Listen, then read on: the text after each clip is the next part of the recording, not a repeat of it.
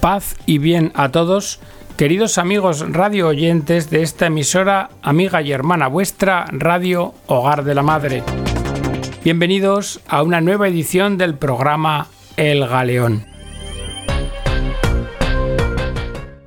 Continuamos hoy con la serie de programas dedicados al obispo de Münster, von Galen, conocido como sabéis como el León de Münster y hoy nos vamos a centrar en la tercera y última de sus homilías famosas. Por desgracia, dice el obispo, debo comunicar que la Gestapo también esta semana ha seguido su lucha de aniquilación contra las órdenes religiosas católicas. La Gestapo esta semana ha ocupado y declarado cerrada la casa provincial de las hermanas de Nuestra Señora de Mulhausen, en el distrito de Kempen. Las hermanas en gran parte, han sido expulsadas y en el mismo día han debido dejar también el distrito. Igualmente, el convento de los misioneros de Hiltrup en Ham ha sido ocupado y confiscado por la Gestapo. Los padres que estaban allí domiciliados han sido expulsados. He constatado públicamente, de forma personal, que ninguno ha sido acusado ante tribunal y tampoco condenado. Ahora he oído decir por Munster que los jesuitas están siendo acusados e incluso hallados culpables de faltas contra la ley. Incluso se les acusa de alta traición. Yo declaro, esto no es más que una vulgar calumnia que no aceptamos de nuestros hermanos y hermanas. Contra un joven que ante testigos ha afirmado estas acusaciones falsas, ya hemos presentado denuncia ante la Fiscalía. Espero que nuestros tribunales tengan la valentía de reconocer a los responsables y castigar a los calumniadores, que osan acusar a honestos connacionales alemanes una vez que antes ya se les han quitado las propiedades. Ahora se busca despojarles también del honor. A partir de hoy invito a todos cuantos me escucháis, a todos los conciudadanos honestos, a hacerse dar el nombre y dirección de los acusadores y de los eventuales testigos presentes. Y espero que así, en Münster, queden todavía hombres que tengan el valor de aclarar ante los tribunales acusaciones que no hacen sino envenenar a la comunidad. Queridos diocesanos míos, es un hecho conmovedor el que el Evangelio del domingo nos trae hoy. Jesús llora. El Hijo de Dios llora. ¿Por qué lloró? Lloró sobre Jerusalén sobre la ciudad santa de Dios que tanto amaba, sobre la capital de su pueblo, lloró por sus habitantes, por sus connacionales, porque no querían entender lo único que habría desviado el castigo divino predestinado, previsto desde su omnisciencia y debido a la justicia divina.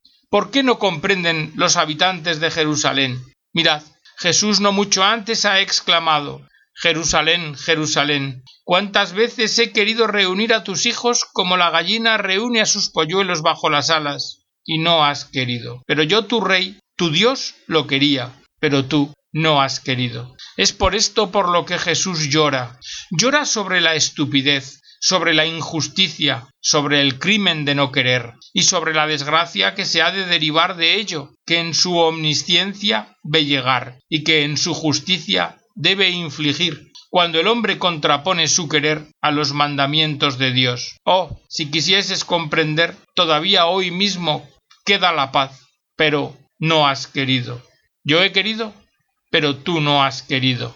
Es por esto por lo que Jesús lloró sobre Jerusalén. Fieles devotos, en la carta pastoral conjunta de todos los obispos, entre otras cosas se dice Ciertamente hay, de acuerdo con la enseñanza moral católica, leyes positivas del Estado que ya no obligan. Y además, también hay sagrados deberes de conciencia, de cuyo cumplimiento nadie puede eximirse, aun con el coste de la vida porque nunca, en ninguna circunstancia fuera de la guerra y la legítima defensa, un hombre puede matar a un inocente. Y yo mismo añadí palabras a esta carta pastoral en el comentario que hice con el siguiente. Desde hace algunos meses vemos que por disposición de Berlín son cogidas forzadamente de los hospitales y manicomios personas enfermas que podrían parecer incurables. Con regularidad, sus familiares, al poco tiempo, son informados de que los restos mortales han sido incinerados y que las cenizas de sus difuntos les pueden ser enviadas. Y generalmente se tiene la sospecha, casi la certeza diría yo, de que estos numerosos casos de fallecimientos inesperados de enfermos mentales no son espontáneos, sino que son causados de forma intencionada, de que se sigue en estos casos la doctrina que afirma que se pueden destruir las llamadas vidas inútiles,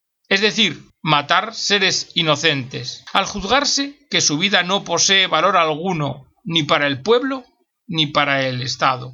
Esta doctrina horrible quiere justificar el asesinato de inocentes y permite, por principio, la muerte violenta de los inválidos para el trabajo, de los mutilados, de los enfermos incurables, de las personas decrépitas. Por fuentes fiables sé que ahora en Westfalia se están redactando listas de estos enfermos, que son listas de los llamados compatriotas improductivos, que en breve plazo serán cogidos y eliminados. Y durante esta semana ha partido el primer transporte desde el hospital de Marienthal, cerca de Münster hombres y mujeres alemanes. Pensad, hasta este momento está en vigor el artículo 211 del Código Penal del Reich que dice quien mata premeditadamente a una persona será por este asesinato castigado con la muerte. Pero, a pesar de lo que dicen nuestras leyes, a pesar de lo que dice el Código, para evitar el castigo justo a quienes matan a estos pobres seres, a estos enfermos elegidos para la muerte, ellos son previamente trasladados fuera de su tierra, a un instituto lejano, y después, como causa de su muerte, se indica cualquier enfermedad. Como los restos mortales son incinerados enseguida, nadie está en condiciones de verificar si la muerte se ha debido a una enfermedad o no. Pero se me ha asegurado que en el Ministerio de Asuntos Internos del Reich, en las oficinas del jefe de los médicos, doctor Conti, no es ningún misterio el hecho de que en realidad se les ha matado premeditadamente y que lo mismo seguirá ocurriendo en el futuro. Pues bien, como el Código Penal dice que quien tenga conocimiento de forma creíble de que se ha producido un crimen contra la vida y obliga y no permite que se omita informar de esto, y como yo he sabido lo que he denunciado, he presentado, por tanto, la correspondiente denuncia a la Fiscalía y al señor prefecto de policía, y lo he hecho con una carta certificada del siguiente tenor. De acuerdo con informaciones que me han llegado, un gran número de enfermos de la Casa de Salud de Marienthal, en Münster, han de ser transferidos como connacionales improductivos al manicomio de Eichberg, para ser después, enseguida, según es la convicción general, muertos premeditadamente. Como este modo de proceder contraviene no sólo la ley moral divina, sino también el Código Penal, conforme a ese Código Penal formulo esta la presente denuncia y pido defender sin demora a los connacionales amenazados. Pues bien, hasta ahora, hermanos, no se me ha notificado intervención alguna ni de la policía ni del fiscal. Por eso debemos tener en cuenta el hecho de que los pobres e indefensos enfermos, antes o después, serán asesinados. ¿Y por qué? No porque sean culpables de ningún crimen que merezca la muerte, no, sino porque según el juicio de un órgano administrativo, según el parecer de una comisión cualquiera, ellos son indignos de vivir, son parte de los connacionales improductivos. Y de esta forma se les juzga, como ya no pueden producir, como son como una máquina vieja que ya no funciona, como son como un viejo caballo que se ha quedado cojo y no tiene curación, como son como una vaca que ya no da leche, ¿qué se puede hacer con una máquina o con un caballo o con una bestia improductiva así? La verdad es que no quiero llevar hasta el final esta comparación, pero bien sabéis que aquí no se trata ni de máquinas, ni de caballos, ni de vacas. Aquí se trata de seres humanos, nuestros semejantes, hermanos y hermanas nuestros, pobres seres enfermos y, si se quiere, también improductivos, pero no por eso merecen ser muertos. ¿Tenemos nosotros derecho a la vida solo mientras seamos productivos? Si se admite el principio que ahora se aplica de que se puede matar al hombre improductivo, entonces, inexorablemente, La desgracia caerá sobre todos nosotros cuando seamos viejos y decrépitos. Entonces la desgracia caerá sobre los inválidos y también sobre nuestros valientes soldados cuando vuelvan a la patria mutilados e inválidos.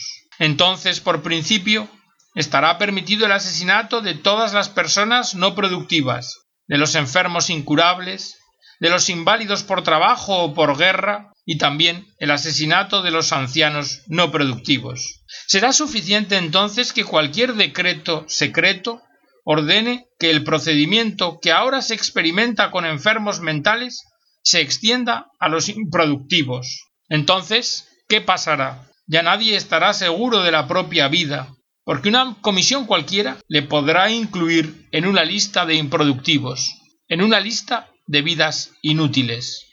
La policía ya no les protegerá, los tribunales ya no castigarán su asesinato. ¿Y quién podrá confiar en el propio médico? Porque podrá darse el caso de que declare al enfermo como improductivo y ordene su muerte. Resulta inimaginable la barbarie de costumbres, la desconfianza general que se introducirá dentro de las familias.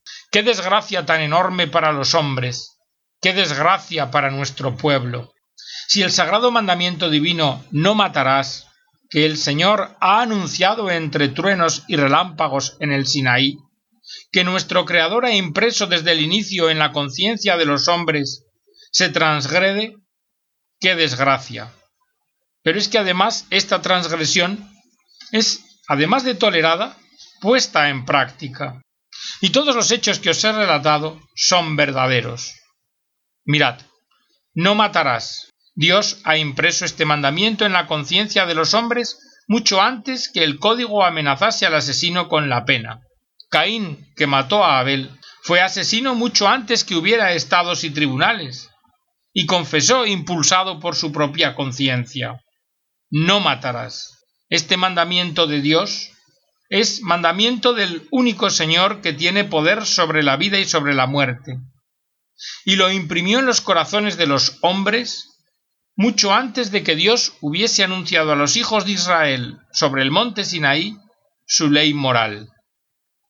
Yo soy el Señor tu Dios. Así comienza una ley irrevocable. No tendrás otro Dios fuera de mí. Nuestro Creador es el juez futuro. Por amor nuestro ha impreso estos mandamientos en nuestros corazones y nos los ha comunicado porque se corresponden con las exigencias de nuestra naturaleza creada. Son normas indispensables para la vida de un hombre razonable, para una vida agradable a Dios y para una vida saludable y santa de los hombres en comunidad. Cuando los hombres seguimos estas órdenes, estos mandatos, estas invitaciones de Dios, entonces somos custodiados y defendidos y protegidos de las desgracias, como los polluelos bajo las alas de la clueca. Jerusalén, Jerusalén. ¿Cuántas veces he querido reunir a tus hijos como la clueca reúne a sus polluelos bajo las alas? Pero tú no has querido. Y ahora os pregunto, ¿se obedecen en nuestra patria los mandamientos de Dios?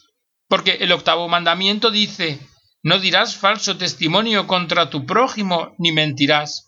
Pero cuántas veces vemos transgredido de modo insolente este mandamiento en forma pública. Y el séptimo mandamiento, no robarás. ¿Qué propiedad está hoy segura en nuestra patria? Y el sexto mandamiento, no cometerás actos impuros. Recordad las instrucciones de la carta de Rudolf Hess, publicada en todos los periódicos sobre la vida sexual libre y la maternidad ilegítima.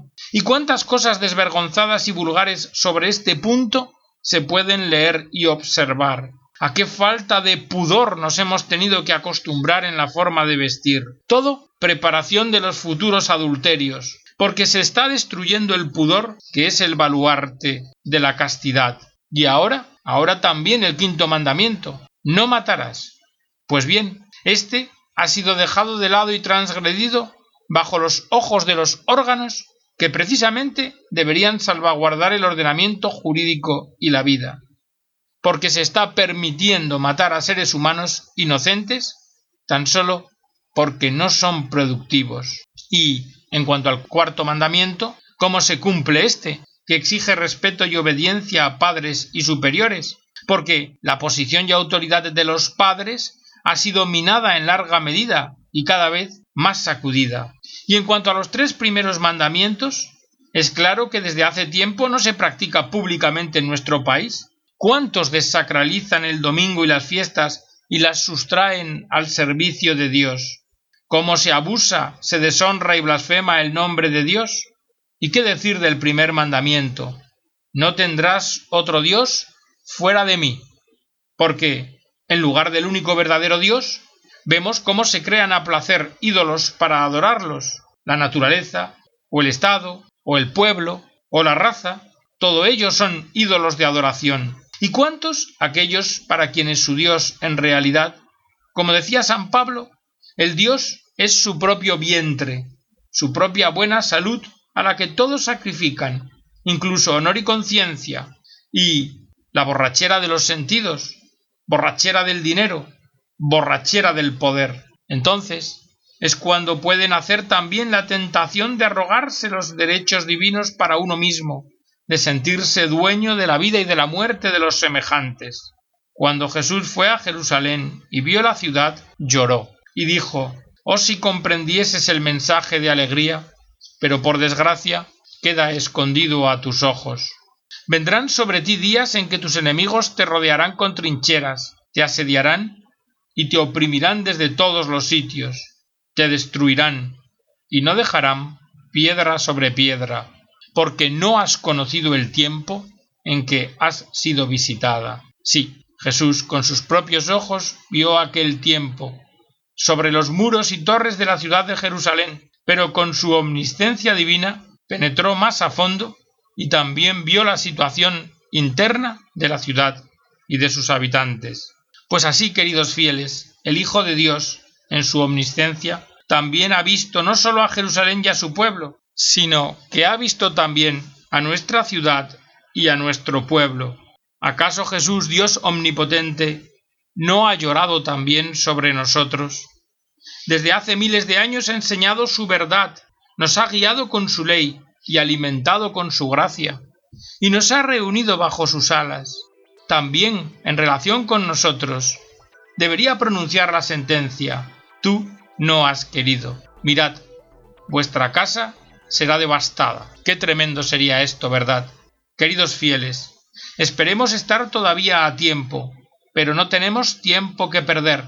Lo único que nos puede salvar del castigo divino es que nosotros tengamos los mandamientos de Dios como norma de nuestra vida y que nos tomemos en serio sus palabras.